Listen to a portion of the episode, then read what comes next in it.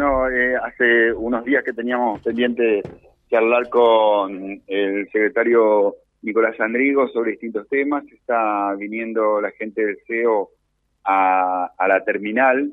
Eh, ya va a empezar la operatividad en, en ese sector y, bueno, algunos otros temas que tenemos pendientes. Siempre recurrente, actual, el tema de los caballos sueltos. En la última entrevista nos decía que, bueno, se iba a empezar a ajustar un poco las tuercas en ese sentido, pero vamos a ver cómo estamos ahora. Nico, buen día, un placer saludarte como siempre. Hola Silvio, buen día para vos, José, todo el equipo, la audiencia. Bien, bien. Buen día, buen día. Bueno, se viene el CEO ya para la terminal, digo, se viene, ahora estamos en casa municipal, digo, pero se viene para, para la terminal. Yo estuve hoy temprano justamente ahí, ya están trabajando los, se está monitoreando desde la, desde la terminal hoy por hoy, así que estamos terminando de, de trasladar el sistema punto a punto. Está trabajando ahí el, equipo en, dejarlo en condiciones, pero ya el sistema por fibra ya está trabajando y hoy todos los operadores ya están, eh, y toda la parte administrativa y todo ya está en la terminal, así que eh, se podría decir que ya estamos trasladados en el, en el nuevo lugar, el cual es mucho más cómodo, eh, tiene mucho más espacio y bueno, vamos a tener que incorporar más, más operadores porque eso genera eh, al ir incorporando cámaras necesitábamos mayor espacio para poder trabajar eh, digamos más cómodo sí o sí así que la verdad que estamos muy muy contentos y sobre todo por los chicos que, hoy pueden trabajar más tranquilos más cómodos y, bueno ya estábamos hoy cuatro operadores ya estaban controlando y viendo todo lo que sucedía en la ciudad así que esperemos que, que en lo próximo ya ya estemos con, con todo el personal trabajando en ese lugar eh, y viendo todas las cámaras. Ya empezamos con el sistema punto a punto, que es el que es otro sistema que tenemos, eh, que calculamos que la antena ya está colocada y todo, así que ya estamos recibiendo la información. ¿Qué característica, qué, qué es lo que cambia en ese sistema punto a punto? El costo. Mm.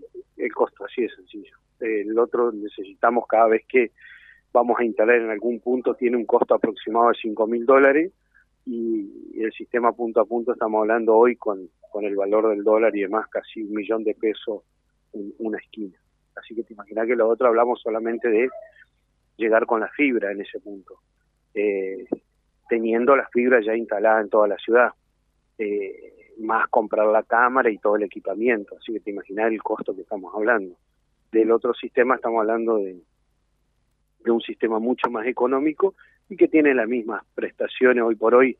La mayoría de las cámaras nuevas que ustedes pueden ver que hay en la ciudad que están instaladas son todos sistemas punto a punto y la verdad que nos está dando un muy buen resultado, sobre todo para las investigaciones criminales, ya que, bueno, tanto la policía como eh, las distintas fuerzas están yendo eh, toda la semana a ver las cámaras y, y ver buscar imágenes que es lo importante. Nico, eh, bueno, José, ahora ya, ya te sumo porque seguramente va a haber algunas consultas respecto de varios temas, siempre que hablamos con, con Nico Sandrigo, pero la última vez que charlamos, eh, creo todavía estaba en periodo de prueba, el sistema de división de los carriles en Boulevard Hipólito Yrigoyen desde eh, Isla Malvinas hasta Boulevard Lobato con los con los flexibles. Bueno, tiene un nombre técnico diferente, digamos. ¿Eso ya, vino para quedarse? ¿Ya, ¿Ya queda? Y yo creo que sí. A ver, tiene tuvo una gran aceptación, pudimos ver las ventajas que tiene ese sistema eh, ya hoy por hoy estamos gestionando, el intendente está en Buenos Aires y estaba gestionando eh, la, digamos las obras complementarias en las colectoras y ya hay que pensar en un sistema permanente ahí que no sean con conos sino divisores de carriles seguramente de, hormigón pero sí eh, las ventajas las tenemos a la vista eh, los vecinos lo pueden ver todos los días y que bueno eh, no no hay no hay motivo por el cual deberíamos sacar esas esos divisores. eh, José, lo, lo, te sumamos a la, a la charla. Ayer fueron noticias otra vez los caballos sueltos. No sé si se pudo avanzar en algo, ser más riguroso con las multas. ¿Qué, se puede hacer con esto? No, hay que continuar trabajando. Cada vez tenemos menos de lo que teníamos la otra vuelta, pero seguimos teniendo problemas. Eh, no es noticia, es una realidad en la cual vivimos, eh, donde la, la verdad que tenemos que seguir trabajando con aquellos vecinos que tienen caballo para que despacio los vayan dejando, eh, digamos, el caballo no es una mascota, si lo vivimos en una ciudad, y por eso estuvimos trabajando también con las protectoras, ahora vamos a hacer un taller participativo con ellos, se, se modificó la ordenanza ahora que, que la estamos evaluando en el cuanto en el cual el, para el tema del uso de los carros, que hay que charlarlo también eso respecto de los horarios y demás, eh, ahora se sanciona también al dador de la, de la carga o al que recibe la carga. ¿Por qué? Porque los obligaban a los carreros a entrar fuera de los horarios permitidos. Entonces ahí estamos trabajando, vamos, vamos a empezar a notificar y demás para que esto no ocurra. Y eso por un lado respecto de la circulación de los carros. Después, bueno, los caballos es algo que todas las mañanas tenemos que trabajarlo, sobre todo la zona este de nuestra del casco céntrico y la zona oeste allá por la 40 que tenemos siempre estos problemas donde bueno hay algunos vecinos que todavía siguen pensando que Reconquista es un pueblo y, y siguen teniendo caballos como mascota y bueno hay que trabajar para que esto no eh, crea eh, digamos sacar esa esa costumbre que, que lleva tiempo José, se pueden saludar con el secretario de Control Público. ¿eh? Bueno, cómo no. Nico, ¿qué tal? Buen día. Buen día, José, ¿cómo estás? Bien, nos preguntan, ¿el tema de los semáforos sobre el bulevar, ¿ya quedó regularizado eso? Sí, ya quedó solucionado, así que, bueno, un, tema menos. un tema menos. Eh, dice José, eh, mm, aprovecho para hacer una consulta para renovar el carnet de auto. Ahora hay que hacer la charla también porque mi hijo perdió el turno porque cuando fue con todos los papeles le pidieron la charla.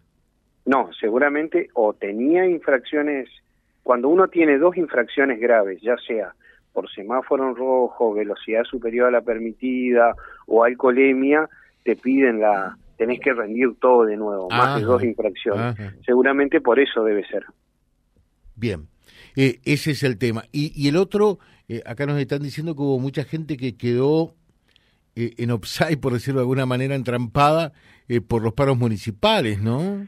Sí, en realidad, José, tenemos casi eh, 300 turnos que tuvimos que reordenar por esos cinco días de paro, así que estamos ahí, los chicos se están quedando una hora más eh, fuera de horario para tratar de quedar al día con los turnos y bueno, y tratar de solucionar este problema. Esperemos que, que no tengamos más paro porque realmente dificulta mucho al, a los vecinos, sobre todo a los camioneros y a aquellas personas que tienen que viajar porque les genera un inconveniente grande. Sí, Perfecto. Eh, así que bueno, estamos ahí viendo eh, si se soluciona y igual están trabajando con sobreturnos y demás.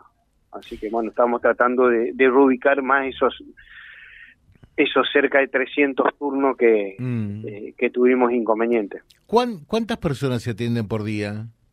Entre 50 y 60. Claro, sí, sí. Depende del día, así que es un número, y se llegó a atender 70, 80 personas por día, José. Así que es un número muy interesante. Eh, así que, y nos genera un inconveniente cada vez que, bueno, que se suspende o cae el sistema. Muchas veces cae el sistema provincial y, bueno, eh, avanzan las etapas que se puede y después vienen a terminar el turno. Claro. Eh, dice José, decirle a Nico, por favor, en el acceso al instituto si no van a conectar más los semáforos, porque es imposible empalmar la ruta desde continuación de calle 44. Sí, mira, nosotros trabajamos con, con el instituto, con los vecinos y demás, y estamos trabajando en un proyecto de ampliar las dársenas y creo que a la larga vamos a tener que pensar en una opción distinta o rotonda o algo por el estilo para solucionar eso. Eh, ese problema se lo trasladamos a Castellani que nos ayuden con los arquitectos a buscar una solución. Nico, te dejamos un saludo, muchas gracias. ¿eh? No, por favor, gracias a ustedes, José. Gracias, gracias www.vialibre.ar, nuestra página en la web, en Facebook, Instagram y YouTube. Vía Libre Reconquista. Vía Libre. Más y mejor comunicados.